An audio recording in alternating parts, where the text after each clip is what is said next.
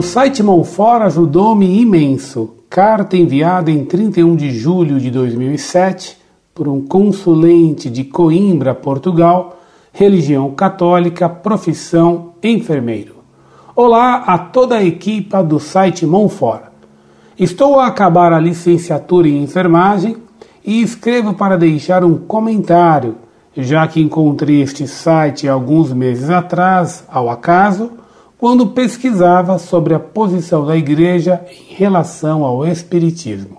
Cresci num ambiente católico, frequentei a catequese até os 15 anos e, quando era mais pequeno, sempre gostei de assuntos relacionados com a religião, rezando o terço todos os dias, sempre que possível, mas principalmente no mês de maio. Emocionei-me quando fui a Fátima pela primeira vez tinha eu 11 anos. Gostava mesmo de estar na igreja, de rezar. Não conseguia adormecer sem rezar pelo menos ao anjo da guarda. Conforme os anos passaram, estas práticas foram se perdendo, mas nunca deixei de frequentar a Santa Missa. No entanto, dúvidas iam aparecendo. Comecei a ler artigos relacionados com o Espiritismo reencarnação, etc. E pensava eu, por que não? E comecei a aceitar algumas teorias, esquecendo-me cada vez mais do que me tinha ensinado a Santa Igreja Católica. Cheguei até a duvidar da presença real de Jesus na Sagrada Hóstia. Na primeira vez que vi este site, confesso que me ri bastante. Isso porque, a minha opinião, era totalmente contrária a tudo o que aqui se diz. Então, comecei a visitar o site só por diversão, para ler. Que o professor e todos me perdoem, mas era a minha opinião na altura. Os disparates que aqui se diziam. Considerava que este site era demasiado retrógrado, antiquado, que nem devia existir um site assim pois a igreja já era antiquada o suficiente. Ela tinha de ser renovada, aberta para outras confissões, incluindo o Espiritismo, etc. Parece que sentia orgulho em criticar o que aqui era escrito. Agora tenho pena, quase vergonha de escrever isto.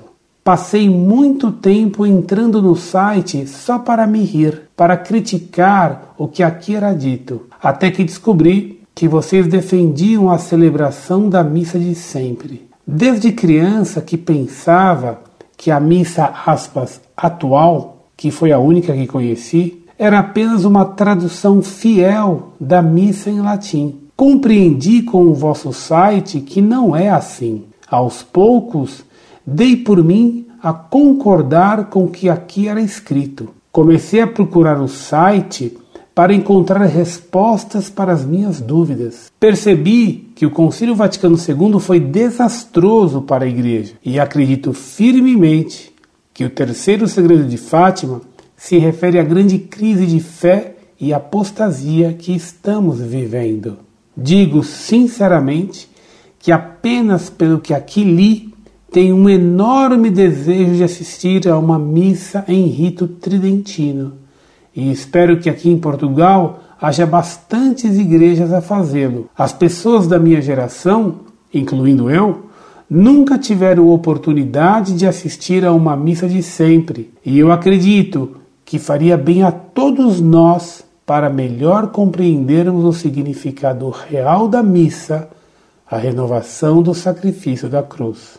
Uma dúvida que eu tenho e que gostaria que me respondessem: a missa de sempre tem que ser celebrada obrigatoriamente em latim ou poder-se-á celebrar em língua vernácula com as modificações apenas do rito? É uma dúvida que tenho que, a ser possível, gostaria que me respondessem. Por fim, quero apenas dizer que nunca mais procurei temas relacionados com espiritismo ou outra aspas seita desse gênero, pois graças a vocês sei que a Igreja Católica é verdadeiramente a Igreja de Cristo. Deus vos ajude a continuar o vosso belo trabalho. Permita a Ele que a fé da sua igreja nunca vacile, rezando todos pelo Papa, para que a nau da igreja seja quanto antes conduzida e ancorada às duas âncoras da salvação. Jesus presente no Santíssimo Sacramento,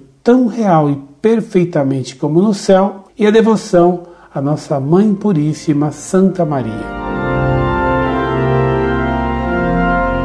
Muito prezado, salve Maria. Dou graças a Deus pelo fato de que o site Bonfort o tenha ajudado a retomar a fé que você tinha desde menino. Como é verdade que Nossa Senhora não abandona a quem a ela se entrega, rezando até um mínimo de orações com confiança.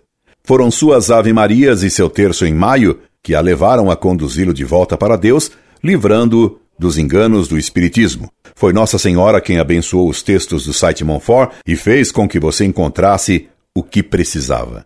Caso você um dia vá até Fátima, diga a Nossa Senhora que tenha pena de mim também, para que eu possa servi-la até morrer. Diga a ela que, como pela minha idade, falta-me ainda pouco tempo, que ela me permita dar aulas e escrever cartas, em defesa da Igreja Católica até o dia de minha morte, porque só pela Igreja quero viver e morrer. Meu caro, se um dia eu for a Portugal de novo, gostaria muito de encontrá-lo e dar-lhe um abraço bem amigo. Quanto à missa, os modernistas a fizeram dizer na língua popular porque eles creem que quem reza a missa é o povo, o que é bem falso.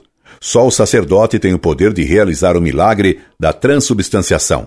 Por isso, o Conselho de Trento condenou os que afirmavam que a missa tem que ser rezada na língua do povo. Na missa de sempre, há palavras em latim, grego, Kyrie eleison, e em hebraico, Amém, Aleluia, Osana, Sabaoth. Isso porque na cruz de Jesus Cristo, Pilatos colocou a sentença de morte de Jesus em latim, língua dos romanos, em grego, língua que todos falavam então no Oriente, e em hebraico. Por essa razão, há palavras nas três línguas na missa de sempre. Outra razão é que, como as línguas mortas não mudam de sentido, a doutrina da missa permanece sem erros nessas línguas. Se for usada a língua popular, a língua viva, com palavras que estão constantemente mudando de sentido, há grave risco de se introduzirem erros na missa. Que Nossa Senhora de Fátima permita que logo você possa assistir à missa de sempre nas terras de Santa Maria e que ela o conserve na santa fé. Um abraço, meu caro amigo. Escreva-me sempre. Incorde e sempre, Orlando Fedeli.